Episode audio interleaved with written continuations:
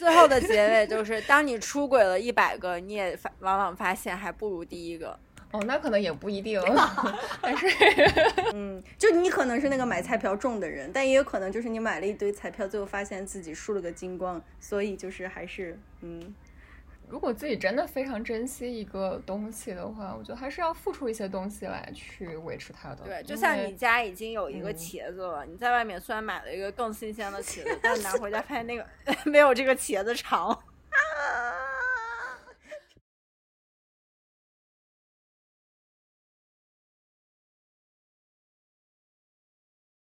要不然就是这男的活儿真的太好了，就找不着了，你知道吗？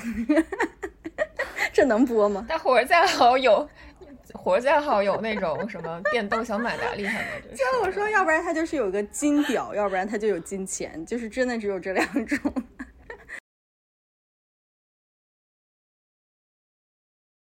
我的原则吧，就我自己的原则，就是我去我不确定这件事情要不要告诉他的时候，我最好是告诉。如果我知道这件事情不会有什么影响，就告诉也行，不告诉也行。那可能我告不告诉无所谓。然后，那如果我是觉得这件事情对我很重要，我是希望他告诉我的。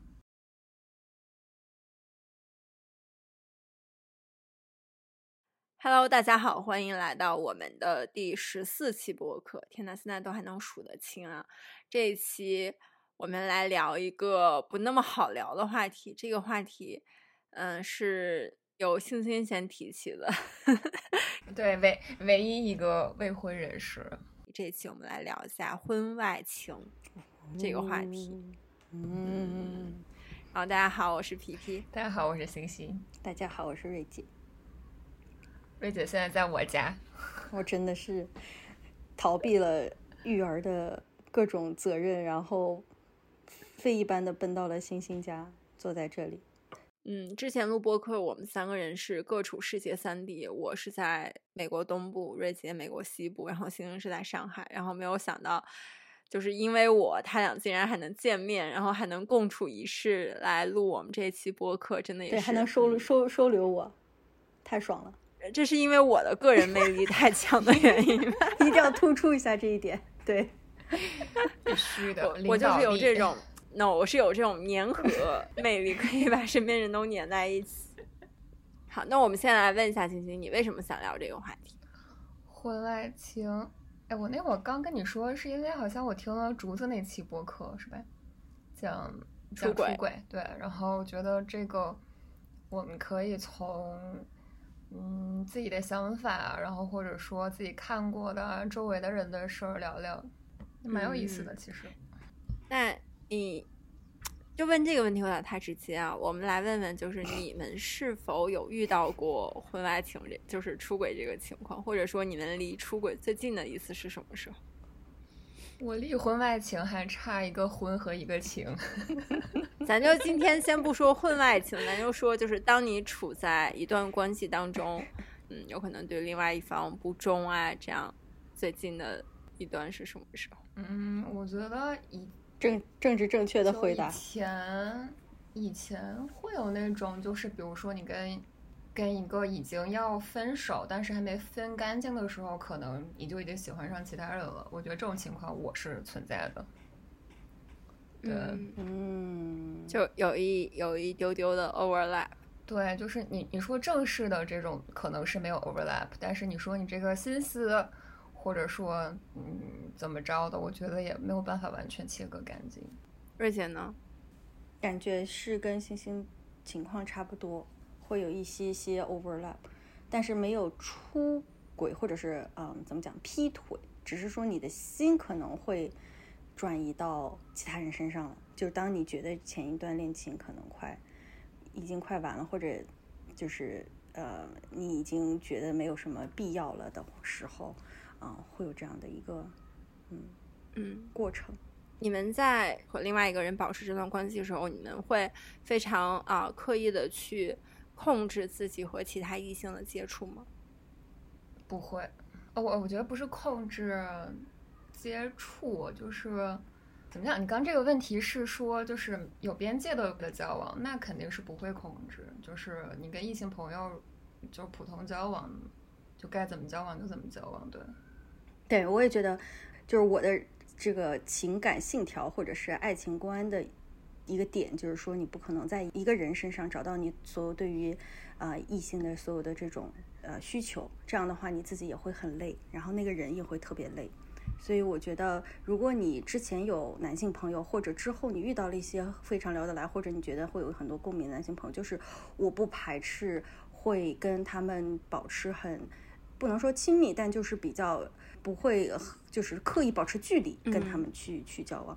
然后，但这个前提就是说，你的呃另一半就是当时的男朋友或者是老公，他也知情，就是呃他也知道啊，你有这样一个男性朋友啊，你们可能会去聊天，或者是你们可能会去见面呀什么的，就是他是知情的。那在这个情况下，但我跟他的这个交往，嗯，聊呃其他的方面是不受很多限制的。就你当然不可能去说你去干一些很出格的事情，但是其他就是在正常交往的这个过程中是不受限制的，因为我觉得就是你肯定是要我有很多不一样的需求，对于对于异性这整个这样一个大框架下，就有的人你是想从他身上找寻爱情，但有的人你可能是需要一些男性的观点，或者是呃聊天的时候你需要一些男性朋友给到你一些不一样的思维模式啊什么的，这这些东西你不可能只从一个人身上找到。所以，嗯，我跟你俩差不多，但是我们之前在讨论这个话题的时候，我不是说过，就是我有离，就是这件事情比较近的一次嘛，就是。就是玩玩出火，也也没有玩出火，就是就我跟你们也一样，就是我不太限制我在，就比如我现在因为结婚已经很久了，但是我也不太限制说，OK，因为我已经结婚了，那我就要非常克制我和其他异性交往，因为我觉得这是完全 OK 的。我前年回到上海之后，我就无意间跟我之前的一个同学，然后就联系上了，然后我们俩当时都在上海，刚开始的时候就是我们俩隔离时间差不多一起出来，然后他就会约我吃一个饭什么的，然后当时当然我也。跟那个刘志航讲了，因为他之前就知道这个同学的存在，只不过那个时候这个同学作为一个异性同学来说，我们不是很熟悉。然后我就跟他讲，我们去吃饭啊什么的。然后他后来就会频繁的邀约我。然后刚开始的时候，我就觉得其实也 OK 啊，就是反正我也有时间，然后一个人在上海，然后他也一个人在上海出差什么的也无所谓。然后但是吃了大概两到三次饭之后，我就感觉他。说话的这个言语之间就有一点点不太正常。首先就是他暧昧兮兮，对，就首先他也已经结婚了，嗯，然后其次他就会说一些，嗯，就比如说，哎呀，你要不要到我所在的这个城市来玩儿？然后说我我带你一起重温校园时光，就这种话，就会让我觉得，对，然后就会让我觉得。嗯，怎么有点奇怪兮兮的？因为其实我也有我的几个就是比较好的这种异性同学啊什么的，但是我觉得我们在一起，就算是我们俩单独在一起吃饭啊或者玩，我们也不会去说这样的一种话。然后再加上我后来意识到，这个男性真的是非常非常的爹味儿，就是他在跟我聊天的所有的话题中，他都在说自己创业有多成功。自己啊认识的人脉有多广，然后自己的哪个朋友是啊什么金融界的什么大佬，然后什么这那的，还说哎呀我改天介绍你们认识什么这那的，就是让我觉得很难受。然后到后面我就啊他还要就是继续再约我饭的时候，我就各种找理由我就推掉了。然后一直到现在我就是也没有怎么联系过，就是他偶尔还会给我发信息啊什么的，但是我都是。用一种非常礼貌的方式把它回绝掉。那你这感觉，我觉得你也没在玩火，不太你自己没玩出火花，只是人家，哎，人家单向单向奔赴了，然后你给婉拒了。我我是觉得这个有可能是我有史以来和异性的这个啊，你知道，就是互相的交往之中，就是最。最处于危险边界那一步，就是怎么讲？就是我觉得我是一个意识意识比较清醒的人。所谓的就是类似于啊，一段婚外情啊，或这种，不可能就是哎，我俩刚见第一面就擦枪走火吧？那那就是已经是很少很少的了。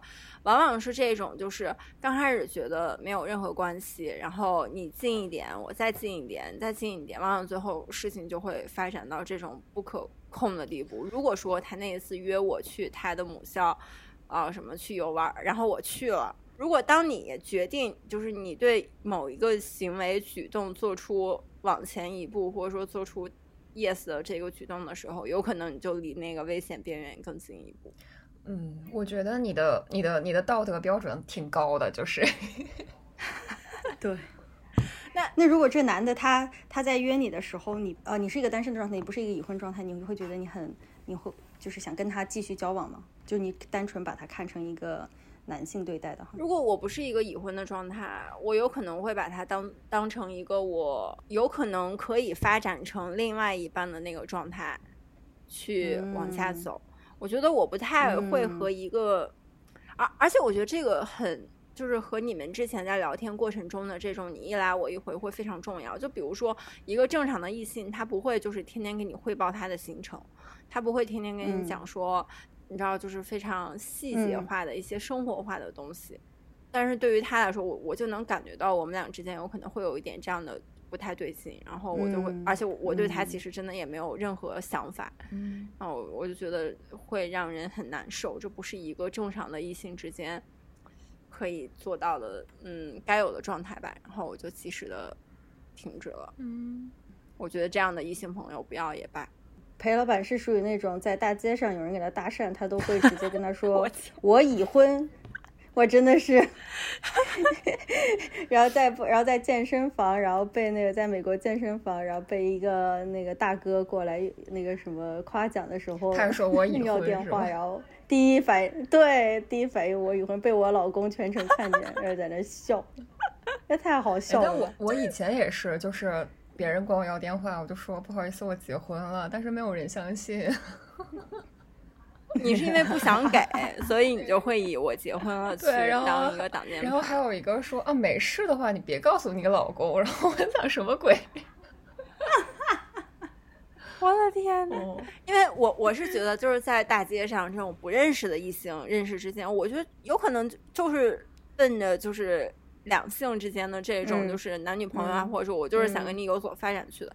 如果谁没事干，在大街上遇到一个人，说我我只想和你单纯的去做一个。如果是对对，因为就是你直接比如说就是地铁上或者大街上走碰见的，那这个肯定是有别的目的嘛，就是有进一步的目的。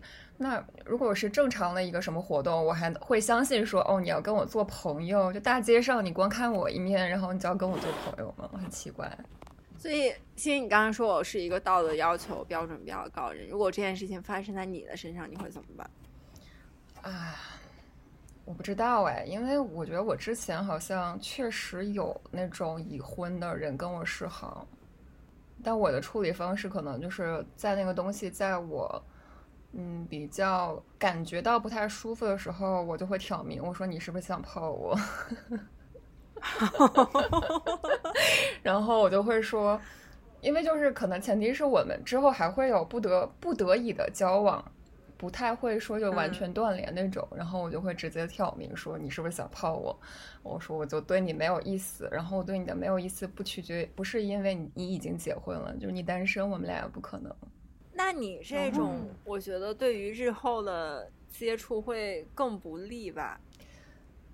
就还好，就是把他退到一个非必要不接触的情况。嗯，那他如果真的是你喜欢的那一型，可咋办？哦，你会觉得会很难办吗？就是道德约束会要求自己，如果他已婚的话，就强迫自己说不行不行，这样的男人不能碰。我首先没这样的情况，我觉得我很难，对，很难。本来就一个对一个已婚的人，对他就不在我这个池子里。你们有和自己的伴侣聊过这个问题吗？就比如说处在一个我我们已经是男女朋友，然后我们已经已婚的状态，万一啊你会碰到一个你爱上的，就是你你你喜欢上的人什么的，会怎么办？或者说万一有一天哎我出轨了，我和别人好了会怎么办？哎，都我觉得就是这个东西，我觉得现在聊没啥意义。就是你想的再好的，如果发生的时候才是什么样的就。对，我觉得发生了再聊。那瑞姐呢？你你之前和你老公聊过是怎么样的？就是跟他聊的时候，他就是说，我就会我说，如果你真的碰到了你的真爱，这辈子真爱怎么办？因为已经结婚了，然后你发现其实我不是那个跟你就是呃那个你想要的那一半。然后他说，我只能默默的跟那个人说，我们下辈子再约。神经病。他说。他他说不好意思，我怎么只能下次再下个杯再见了？对对？但我也就很很同意星星说的，这些都是很理论的知识。就当你，呃呃，很理论的说法，但当你真的遇到了这样的情况的时候，到底该怎么办？其实就是对于人性的考验。就是对于，嗯，你，嗯，呃在那个当下你做的决定，就是你把什么排在了前面。像我之前说的，我觉得婚姻这件事情，很本质上来说，它是有一点反人性的，因为，嗯，两个人在一起，然后，呃，在一辈就过一辈子，到最后，也不用到最后吧，就是过了一段时间之后，他，他肯定不是用爱情让两个人捆绑在一起的，但你。这个人本身作为一个个体，你对爱情这件东西的渴望和被动或主动的想去激发对爱情的这种向往，它不是因为你结婚就没有了的。所以，结婚这些东西，如果你在那个当下就是婚姻对你的这个捆绑是高于你对于爱情的渴望的话，那你可能真的就是得去忍着自己或者压制住自己的欲望，然后呃。做一个很忠诚的伴侣，在这段婚姻中。但如果你对爱情的渴望真的超越了你对于婚姻对你的这个道德和法律上面的约束的话，你可能真的就是会迈出那一步。那这是我自己的这种想法。假如就是你真的遇到了一个你很爱的人，当你踏出出轨这一步的时候，你也明确的知道你的另外一半不会被发现，然后你们的这个出轨。有可能只是就有点像《廊桥遗遗梦》上面的那四天那三天，你们还会这样踏出去做吗？嗯，我觉得我是相信那种因果轮回的，你知道吗？就是我觉得，就我很相信 karma 这件事情，就我觉得。是公平的，即使他不知道，但可能之后我会发生，我会碰到什么事情，就是 怕被报应，就是也不是怕被报应，就是可能你你之后再很珍惜一个人的时候，这个事情可能结果没那么好。嗯，我觉得这事儿都是守恒的。嗯，就我觉得这个事情可能不是我跟我的伴侣之间的一个约定，这事儿可能是我跟老天之间的一个约定。嗯嗯，如果说当你们的伴侣去啊发生出轨这件事情之后，他已经做了。你们希望他告诉你，还是说希望他可以永久的隐藏下去？嗯，我觉得分情况，就是我的，我的，我希望的是，就比如说是 crush 一段，或者说精神上非常欣赏这种，没必要跟我讲。但是如果说呃身体出轨、实质性的这种东西，我觉得需要告知我。嗯。但有可能就是说，他们之后也不会有任何联系，也不会在一起，只不过是出轨了这么几次。我觉得需要告诉我，因为这个会影响我的决定，影响我决定我跟他的关系如何发展。但是如果他不告诉你，一切照旧啊。就是这里我的我的原则吧，就我自己的原则，就是我去我不确定这件事情要不要告诉他的时候，我最好是告诉。如果我知道这件事情不会有什么影响，就告诉也行，不告诉也行，那可能我。告不告诉无所谓，然后那如果我是觉得这件事情对我很重要，我是希望他告诉我的。那就假如说这件事情放在你身上，如果你真的出轨了，嗯，然后但是你也没有，你也不想和那个你出轨的那个对象一直在一起什么的，这件事情你不告诉你的对象，你们俩还是照旧，你对他的感情其实也没有任何变化，会把这件事情选择告诉他还是不告诉？你就说，假如我跟别人激情。犯罪了，然后我要告诉他，我觉得我会告诉。那你告诉他之后，你期待的结果是什么呢？你是期待他原谅你，还是期待说他会重新的审视你俩这段关系，然后有可能做出分手的这个决定，还是怎么样的？还是只是说你你只是自己 hold 不住这个秘密，你想要说出来？呃，我觉得可能是我 hold 不住这个秘密，或者说我觉得换做就是以己。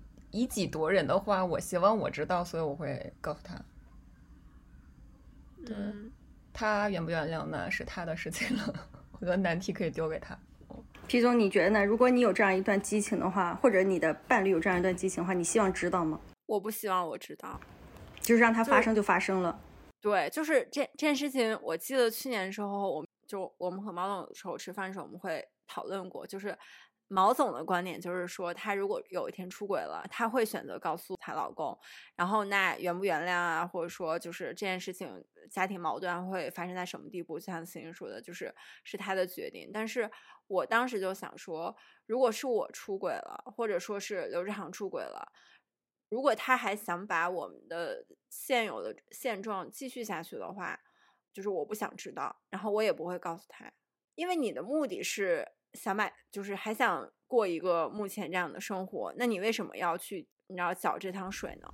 如果你还是如果是我还有一个考虑，就是精神出轨的话，我觉得对我其实没有什么实质的影响。但是如果身体出轨的话，我希望就是对我的健康状况有一定的了解。就是你你如果是身体上，比如说你去干嘛了，那我是不是要去做一下体检，或者拉着你去做一下体检？这个事情对我很重要。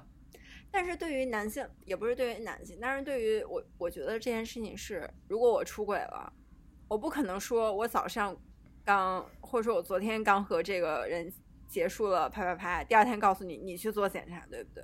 我觉得每个人他都是有一个心路历程，就有可能他过个一个月两个月，他实在憋不住，他告诉你，但这两这两个月已经是可以自检的一个时期了，就是该有事儿就已经有事儿了，没事儿的话那肯定也是没事儿。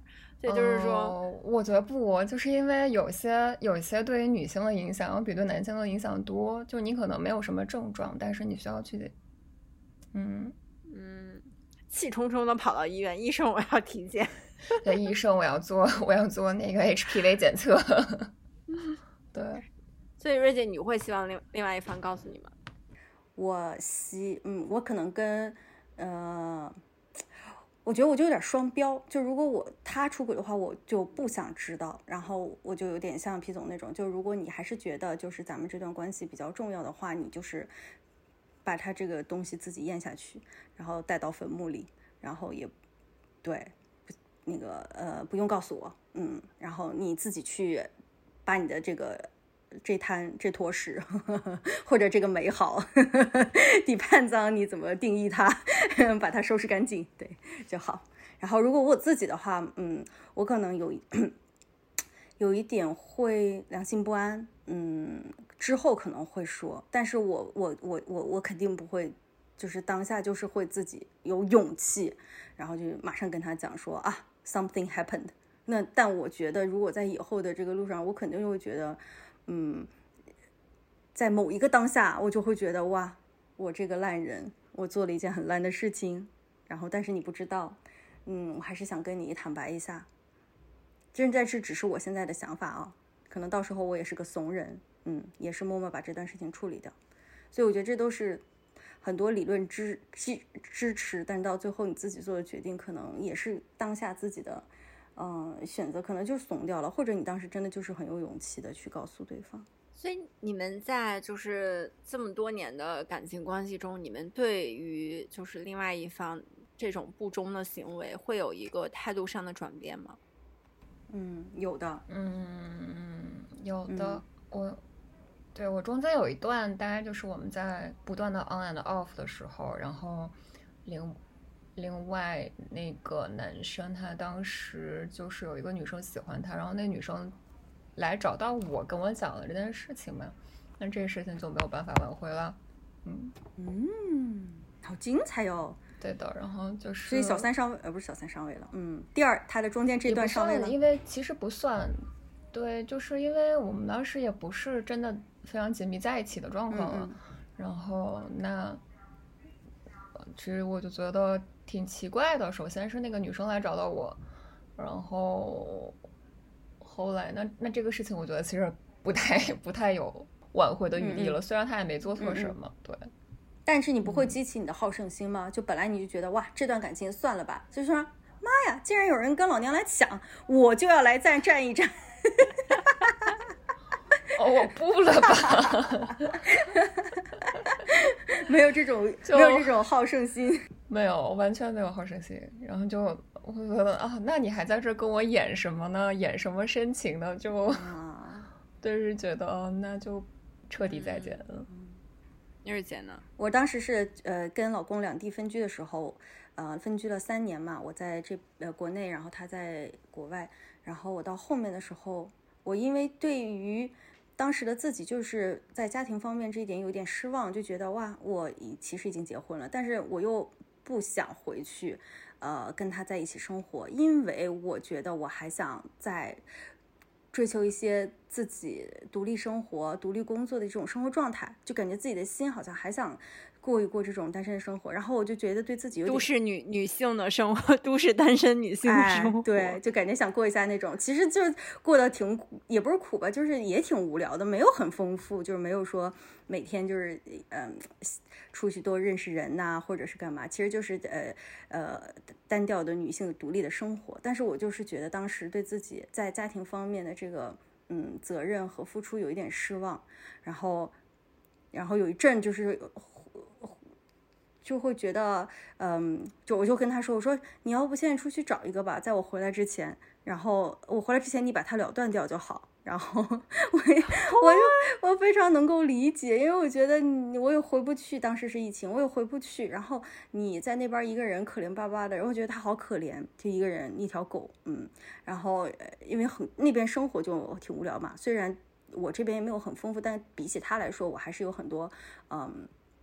就是事情可以做的，但在那边感觉就是挺那。然后我说你你不要让我知道，但是你可以去，就是，然后那个嗯，我就是直接这样跟他讲的。但是他的反应就是当下我觉得就是很真实，也很聪明。嗯，他就说我觉得你这就是对自己的良心的不安。然后我说 对，没错，我就是对自己良心的不安。然后宋二就是我知道啊，我我我知道我对这段关系有一定的欠缺，我做的不好，所以我希望以这个方法给你一点奖赏。嗯，对，就是我觉得其实这也就是挺挺挺挺，怎么听听听着感觉好悲惨，就是有点可怜兮。其实，在当下就是觉得双方都很可怜，就是我自己就是觉得哦，嗯，无能为力，然后也挺觉得自己挺渣的。嗯，渣不是因为出轨啊什么的，渣渣是只是对于自己已已婚状态，但真的没有做到很多奉呃付出这样一个情况。然后对于他来说，我觉得就是一个，对于我对于我的内心，他又很能理解，然后而呃然后又又能就是解读到我后面的这个心路历程。对，那如果他真的按照你说的这样去做了，且你比如说现在。就是过了很久之后，你发现了，你会是一个怎么样的反应呢？他也已经了断的干干净净。嗯，对呀，这就是你当下你自己在那个情绪中，你做出这个决定。然后，如果我们真的现在又回来了，然后那个女生后来又来找我的话，就虽然她没有让我知道，然后最后这女生又来找我，我我就不知道我我该如何面对。我可能会选择，对你当时只是站着说话不腰疼，你真的自己面对，你肯定很难接受。对对对。那如果那个女生没有来找你呢？只不过被你偶尔间发现了，她真的就假假如说她直接就是去嫖娼，嗯，嫖娼我觉得可能不太行。但是如果是真正的恋爱，哎呀，好像更不太行。哎呦，好难呀。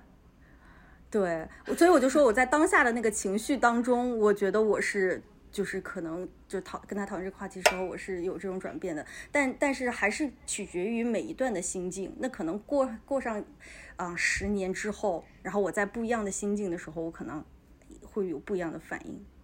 对对，所以还是不要轻易给东西埋雷，就这个雷可能时隔多年，然后又把自己给炸了。对对对。说的没错你像对于我的话，有可能刚开始不管是恋爱啊，或者说刚开始结婚这几年，你有可能对于感情的这个是有洁癖的，就是你会觉得说，如果对方有爱上其他人，或者说有出轨行为，分手立马分手，离婚立马离婚，就会这样。但是其实现在我们有聊，然后或者说我也有慢慢自己想，我觉得就是婚姻进行到这一步，如果我真的有一天发现他有出轨什么的话，我觉得。离婚这个词有可能是不太能说出口的，嗯，就是你要 depends，嗯，是怎么样的，嗯，所以我觉得这也有可能就是我结婚这么多年，感情这么多年来的一个转变吧。就我我觉得是这样子的，就是他喜不喜欢别人是他的自由，但是他怎么处理那个人和我之间的关系，就去就会决定了我怎么对待他。就如果他是对我。尊重也对那个人尊重的，那我可能会尊重他们的感情。但是如果他是明明在我已经开始质疑或者是怀疑的时候，他还选择欺骗我，然后这个事情可能我就非常不能忍。那你说你尊重他们的感情是以怎么样的方式去尊重？就是哪怕啊，比如说他他就是很老实说，哦，我确实喜欢上一个人，那我可能觉得我当时还喜欢的话，那那你去喜欢吧，就是我觉得也 OK，就是我们开放也 OK。但是如果说在我说啊，我觉得你们是不是有有有感情发生，他还要瞒着我去做一些事情的话，这个事情被我发现，我觉得可能我没有办法再去尊重他了。嗯，就是你可能会允许伴侣有有什么白月光在，或者是黄蓝颜呃红颜知己这样的状况。只要只要你知情，白月光谁都谁能没有呢？请问，就是你心里可能也会有一些，嗯，怎么讲？就是嗯，想起来还是挺好的事情，但你不会嗯经常去想的人，对吧？那个人可能也对你挺重要的，但是这事儿就这样了。但是我觉得，如果说你现实生活中，然后还在影响着，其实已经对我们的感情造成影响，但是你还依然。呃，以欺瞒或者是怎么样子的方式来不让我知道，或者说让不让我去干涉，嗯，我觉得这就挺不坦荡的，对吧？嗯，我是觉得就是，嗯，或者说我跟瑞姐来说，我觉得婚姻里面夹杂了很多的东西，就不管是呃你的责任啊，或者说你现有的一个就是生活状态、经济状态，坦荡这个东西，如果说对方真的。喜欢上了另外一个异性，且有一定的实质性的东西发生。如果只是拿单纯的坦荡去要求对方的话，我觉得这有可能是对双方或者说对整个这个大家庭是一个不太负责任的行为啊。我这样我这样问你，具体的问题摆在你面前，就是假如他已经。跟那个女生频繁约会，影响到了他对你们家庭的付出，或者说他已经赠送了那个女生比较贵价的东西。其实，但这个其实是你们夫妻共同的财产，已经对你们造成了影响。如果在我不知道的情况下，我是 OK 的。就问题是这个事情你根本没有办法不知道了。一，我们现在跟另外一个人的互相了解程度，这个东西你一定会感知到的嘛。然后，那你在问他的时候，他还瞒着你。那那就是不 OK，我会让他做出一个决定，就是抉择，对。但是就是我在不知道情况下，如果他这样去做，我不会希望他去告诉我，我不会觉得说，好，你做人要坦荡，你这件事情发生之后，你就要告诉我。那这是考验刘志航的时间管理能力啊！就他如何把这东西安排的妥妥当当，然后自己爽到，然后你只是你只是在你在你只是在提出了一个不可能的东西，因为就是我觉得很难。很难在他有影响的情况下，你无法不知道。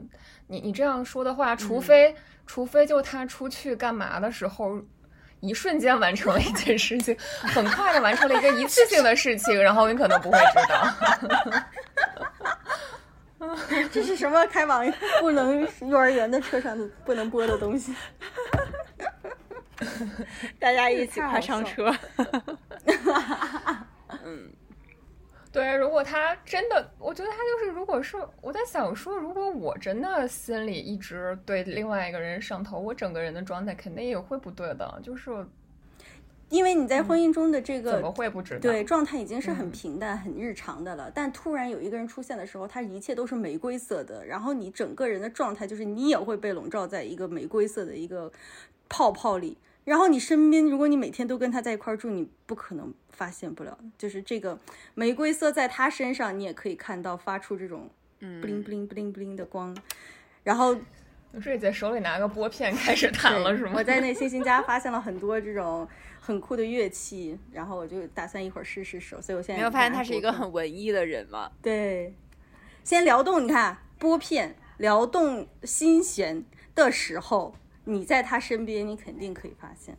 你除除非你对他不关注，就是当你已经忙到就是十五十，就是嗯工作、家庭、孩子、老人，然后已经把你就是整个人都掏空的状态，然后你已经对你的伴侣其实在那个段时间没有任何关注，这另当别论。但如果就是在你正常的生活的状态下，就是你们俩最起码还有基本的交流，你肯定会发现他有一点不对劲的，就是他有意无意的都会让你发现，而且你又不是一个傻女人。哎，那如果这种情况下，你发现你是会直接跟他摊开讲，就是说我知道你怎么怎么样了，还是说你会，还是说你会点点一点他，让他自己去 figure out，就是让他怎么样去？怎么点？我不知道，哎，我想不到，但我我觉得会吧，就是会觉得说啊，我已经 get 到你，就是有一点，嗯，你要不要自己注意注意？就比如说，我就会点他说，或者就跟他聊那个人嘛，就就点他说。嗯，你看啊，人生中会有很多什么什么无法抉择的瞬间，但是呢，你一定要做一个不要让自己以后后悔的决定哦。然后他自己就是这样子感悟，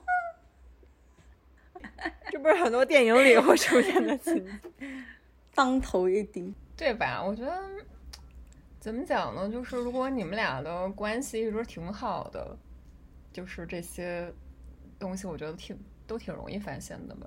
那如果是已经都各玩各的了，然后那就无所谓了。我觉得这种婚姻也大也大量存在，对吧？嗯嗯嗯，就是各玩各的状态下的时候，就是皮总刚才说的状态，呃呃，那个情情况是可以的，呃，就是可以瞒得住的，因为你们就对彼此的关注其实已经没有什么了嘛，只是婚姻这个框架把大家框在一起。嗯，对。但如果你们是正常的这种生活的话，但是如果你进行一个。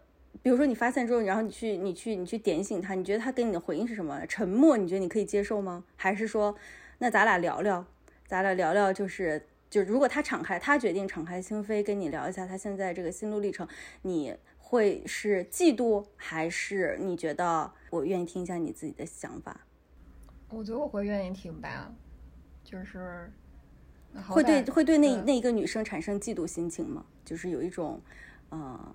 分享一个男男的的这种，嗯，老实讲，我觉得我刚刚也想了一下，觉得嗯嗯比较对吧？假如说，假如说我对这个，假如说我对我的另一半是还有感情的，或者说怎么着的，我觉得嫉妒肯定会有吧。就我觉得这种事情，你就会不自觉的去比较，就是说为什么会是他。然后，那他有哪一些方面有可能是我欠缺的，我没有的，然后就会有这种很酸的、酸酸的感觉涌上心头。这个也很逗，就是假如他找一个确实挺好的，你就会觉得哦，好嫉妒啊。然后他找个不如你的，你就这什么眼光？就找这玩意儿什么鬼？是会这样，但是还是就是会啊，不自觉的产生比较，没有办法把自己就是宅宅在外面这样。嗯，就是道理懂得再多，你还是会把自己放在被比较的那个地方。所以对话就可能就是，嗯，凭什么？为什么？这就是对话。你们是在感情中非常有洁癖的人吗？我们抛开前面所有的不谈的，就是我们的伴侣已经出了轨，然后我们已经发现了，我们会原谅他们吗？我们会和他们，就比如说像我跟瑞姐的问题，就是说我们还会原谅对方，然后。再将这个婚姻、将这个家庭继续维持下去吗？对星星来说，你还会和他就如果所有的事情都已经有了一个答案，你还会和他继续好吗？嗯，我觉得从我这么多年的 感觉下来，我不会，不会，不会分开。你尝试去原谅，你其实其实原谅不了的。你不是那个当下事情想通了就明白的。这事情就算就算过去了一段时间，如果你回到。之前他伤害你的那一刻，这个事儿还是过不去的。我我跟大家讲一个 我周围人的故事。终于聊到真的实然后然后心如你你可以就是因为你没有了解过嘛，所以你可以一会儿发表一下你的观点。就说我们周围有一个朋友 A 先生和 D 小姐，他们。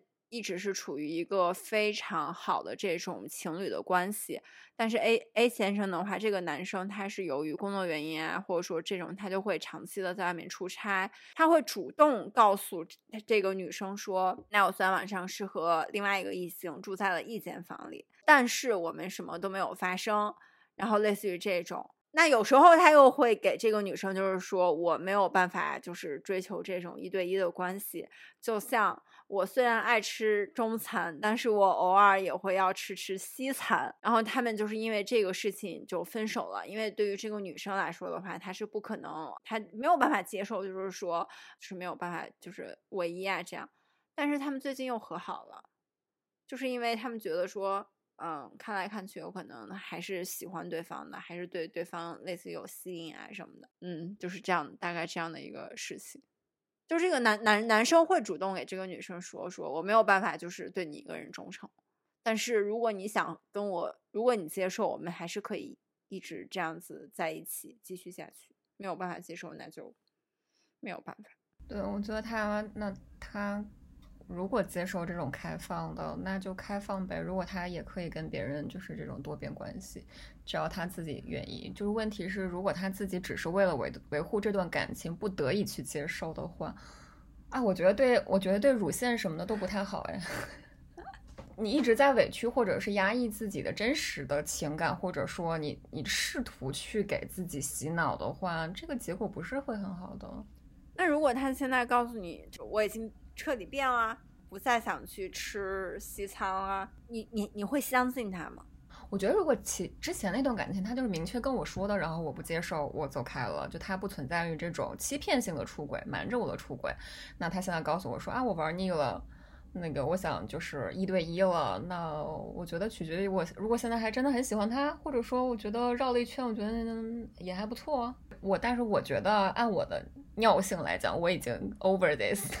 嗯，就对，不会在这儿再还等着他，不太清楚哎。所以他们这种也需要缘分吧？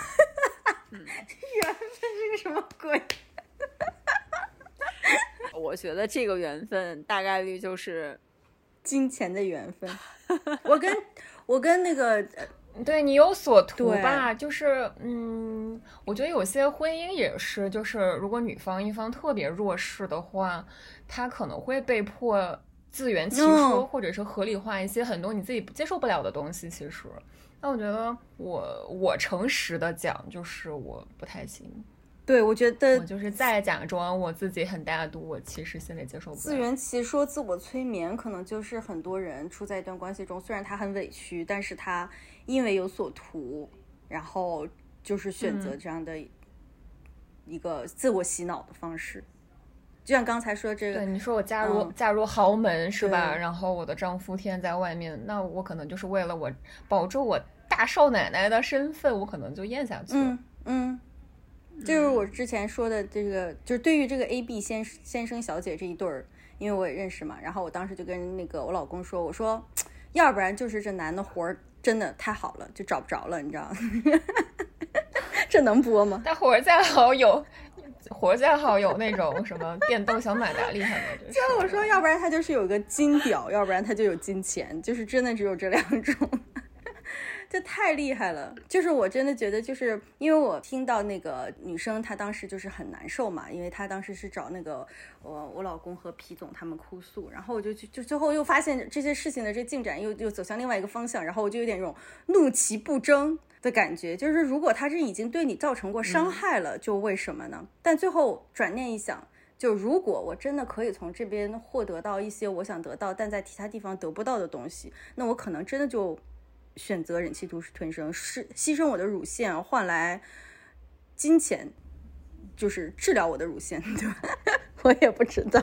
哎呦，这个这个很难。我觉得很多很多就是这种分泌内分泌的疾病，真的是因为这些东西很受影响的。我觉得没必要。因为哎，但但我我也是。如果你也是浪浪的，觉得我也跟你一起浪，对吧？你浪我浪，大家一起浪，桃花朵朵开，然后。一起那个去冲浪，我觉得非常 OK，就是这就是真的缘分，就是你们找到彼此，又给对方一个随时可以回去停靠的港湾，嗯，然后又可以出去，大家可以出去，呃，那个冲冲浪，我觉得非常好。但明显感觉这是一方就是在一直做这个主导，就他选择什么时候起航他就起了，他选择什么时候靠岸他又回来靠了，就凭啥为啥你信啥？但最后觉得啊。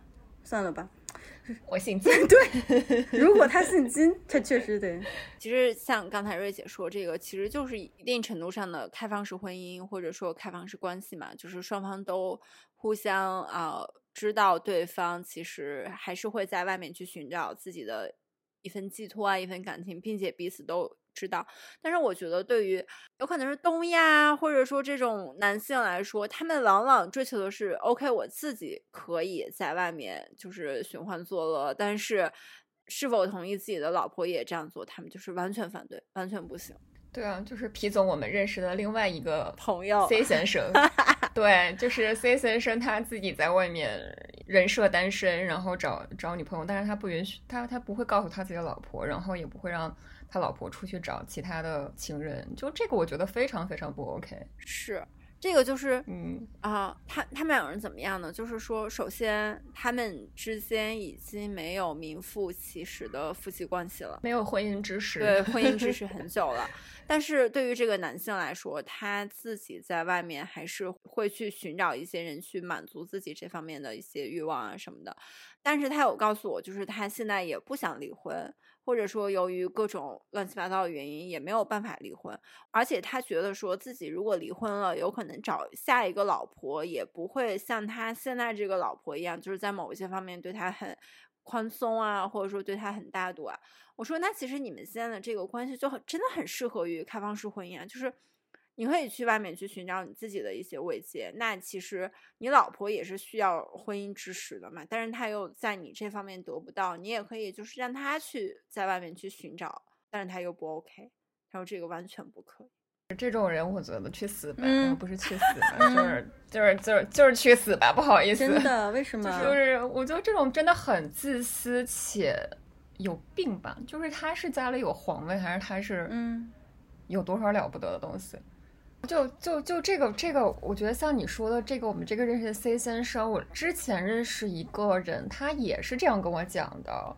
然后我说：“那你你不要耽误人家，其实你在外面一直就是有其他的女朋友，然后但你老婆不知道，因为但我觉得你应该，就你老婆她她未来的几十年的人生，难道就要耗在你身上吗？就是人家也有这个权利啊。”他说：“啊，那我不能告诉他，告诉他了他接受不了的。”我都觉得这种男的去死吧，真的去死吧！我说我说你有跟你媳妇儿谈过你们是否要要孩子吗？就是对于他来说，他肯定这辈子得要一个孩子，他老婆也是这辈子就是需要要一个孩子。我说如果是这样的话，我说你就不要再耽误人家女生了，就是因为他说他没有办法想象他跟他现在的老婆会有一个孩子，所以我说你就趁早说，因为对于女性来说，你生理年龄是有一个计时器的嘛，对不对？你不能说 OK，我把你整到三十七八岁，我我想通了，我可以跟你离婚了。你转头找一个三十岁、二十七八的，你对于女生来说你怎么办？对啊，我觉得我那个朋友我也觉得特别受不了，就我觉得特别不负责任的一点是他老婆都已经，嗯，带他回国找中医，然后去就是去求子干嘛的？我觉得就是人家是明明很希望说自己有一个孩子，然后就你在这一直在。以欺骗的方式来耽误人家，嗯，他就跟他老婆讲，是不是因为各种什么生理上的问题啊什么的？嗯，具体我就不知道了。对，就是可能在按照异地来治吧。真的，这种人能不能就像星星一样，跟老天有一个约定，然后看看以后是不是怕被自己报应到，然后从而能不要从自己角度出发去做各种选择。我觉得他们就是可能不怕报应吧，因为你这种很自私的话，你良心真的会不安吧？因为你没有办法给父母交代，然后没有办法让他们拿出拿拿到为对于你自己这段婚姻付出的付出，那是你自己的问题啊，那不是你跟这个女生的问题呀，那你自己需要解，你去借钱，你借个两百万还给你爸妈，对吧？我们在说的这种能不能原谅的出轨，其实是说我们还是有感情的，我们之间还是要。去有一个有一个想在一起的为前提的，然后他们这种其实都已经明明明明自己已经不爱了，明明自己是想要脱离到这个关系的，然后还要再做一些这样的事情，我真的觉得我无法理解。就我之前有一个，呃，不是之前有一个，就是最近有一个朋友的朋友在亚特兰大，然后他当当时就是跟这个女男的在一起创业，然后他们俩都是去呃卖房嘛，然后。经过疫情那段期间，然后两个人就是做的挺好的，然后有一大财一大批的财富积累在那短短的三年之内，然后男的就有点飘。他最喜欢干的事情呢，就是去通过工作呀，或者是 somehow 的方式认识一些在校大学生，然后出去一块儿看电影，然后一块儿玩儿。然后，但是，呃，据他所说吧，反正也只是就是这种以显示哥哥是一个很有金有有世界成就的当地的一个成功人士，然后把妹妹 带出来展现一下这个社会的这种这种呃方式。突然，那个女生有一天就在她的笔记本里发现了男的去聊骚她女生闺蜜的这样一个一一个对话，然后竟然。当女生发现的时候，他们已经有了一些实质性的那个动作，然后还拍了小视频，然后被这个女生发现了。然后呢，这男生约的竟竟然就是还是女生的闺蜜，就他约了那么多小妹妹，他不，他他可能那个什么，他就是最后伤害女生的点就是这女的就是是他的好朋友，然后那女生提出离婚之后，这男的唯一的诉求就是说不能跟他分财产。然后我不跟你离婚，因为我觉得我就是犯了一个小错误，然后我也没有觉得就是对你有任何亏欠，然后我我我我现在就是不能够把咱俩一块挣的钱，然后因为呃我的一些所谓过失，然后让你拿拿出去一半，或者让你拿出去就 whatever 你想要的成分，那就起诉喽。嗯，就是他们已经在起诉一年，然后对啊，婚姻法都这么说的，我觉得不是因为这不是因为。你做了什么事情来惩罚你？那就就这样。对，但是好像说美国，我不知道，好像说美国好像对于这样的，就是你如果找到一个好律师的话，其实还不一定偏向女方呢。啊，是的，就是你，因为其实就所谓的婚姻法，其实就算你犯再大错，你其实不会净身出户的嘛，就是只是我们婚前的归婚前的，婚后的，然后来清算一下，就这样喽。我们的尚律师来讲一下。婚后归婚后，比如说有过错这一方，他会是也能分走一半吗？还是说不能？就是我觉得出好像是出轨这种的话，不算是特别重大的过错。嗯，那怎么样的算是重大？但我过错呀？我看现在有一个就是，假如你未经你的另一半的允许，然后去炒 A 股，造成了巨大损失，这个算重大过错？这也太好笑了吧！对，造成巨大的财产损失，这种算过错。那如果你跟另外一个女性，呃，在婚姻中生子，然后这算重大过错吗？就是你俩不不光是出轨，然后还有了下一代。我们从财产来讲，其实不算吧，因为你就是付抚养费这种，其实如果法律规定的话，挺少的。你就是算过错来算之后算钱的话，可能也也没多大数额吧，会有一定的补偿。哎。但是我有听过说，啊，很早前听过，就比如说在德国，然后如果一个男性因为类似于这种婚内出轨离婚，妻子是会分走百分之就是很大一部分财产。就比如说这个男性有可能结了三次婚，离了三次，他最后有可能会变成一个穷光蛋，是这样吗？按法律来分的话，分不了那么多，除非你就是有妻子没工作，然后你需要去给他赡养，你就抚养，就是你还是有抚养你前妻的这个义务嘛。但是这个钱都是反，就是那种最低的 minimum 的一些金额，不会很多。嗯，那我觉得这个就给了在婚姻中强势的那一方，对他们来说就感觉做对做代价这个事情中没有任何对代价很低。但也不是，本来我不是想后面的聊那个，就是乔治哈里森跟埃利克克莱普顿共同的那个前妻嘛？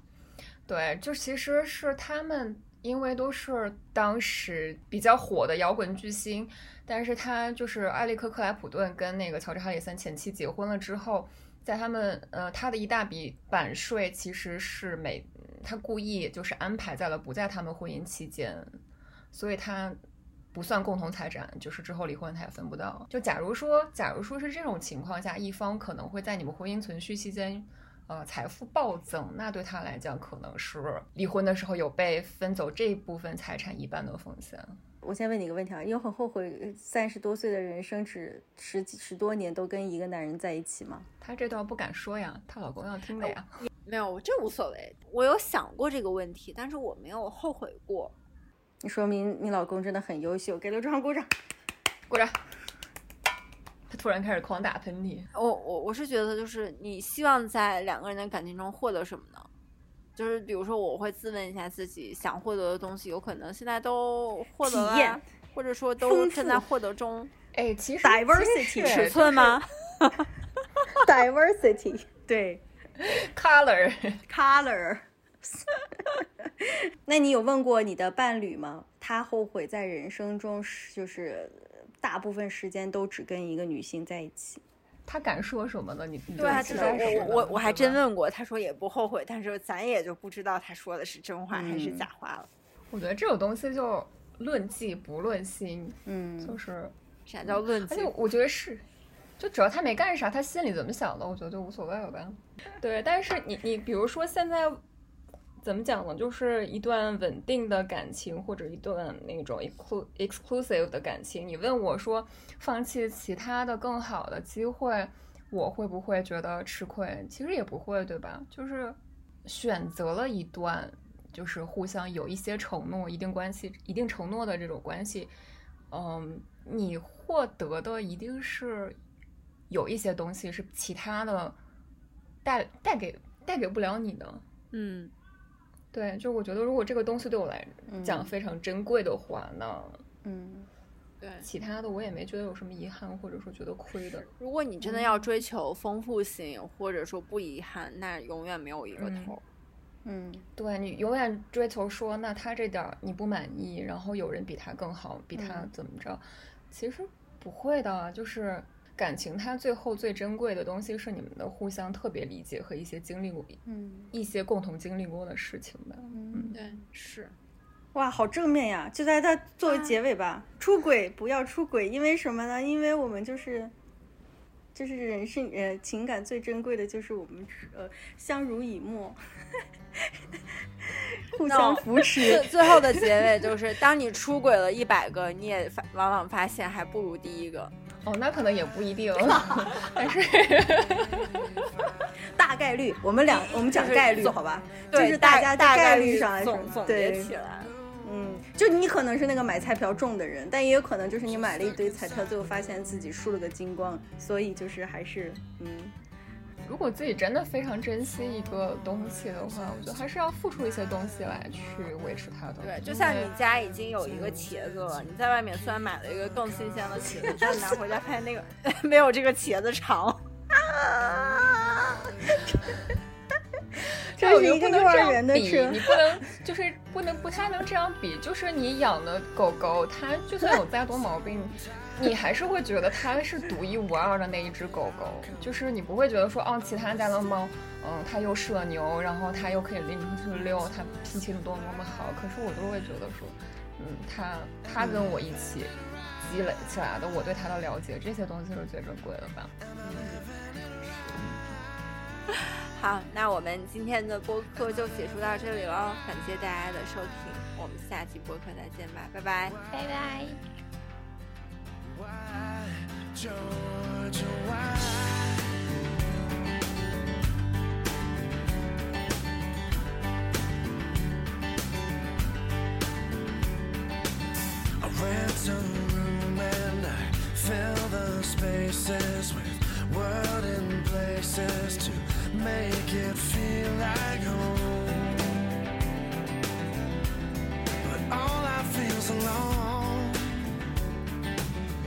might be a quarter life crisis,